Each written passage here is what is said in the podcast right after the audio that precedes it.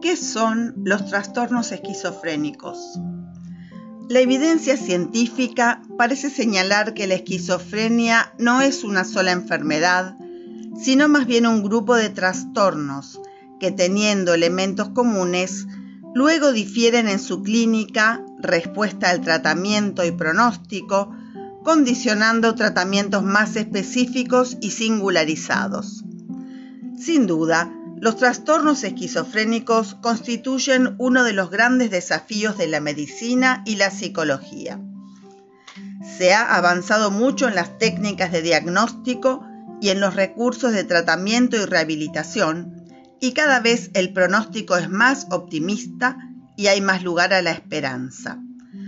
Los nuevos fármacos antipsicóticos ofrecen, a la mayoría de los pacientes, un tratamiento eficaz en el control de los síntomas, con escasos efectos secundarios.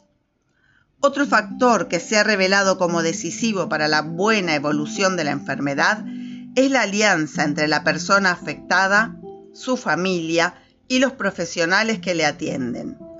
En la medida que estos protagonistas logren aunar sus esfuerzos y exista mutua comprensión, se dan condiciones idóneas para un tratamiento continuado, lo que asegura un curso de la enfermedad más benigno. La mayor disponibilidad de recursos de rehabilitación y estimulación psicosocial incrementa los beneficios del tratamiento médico antipsicótico.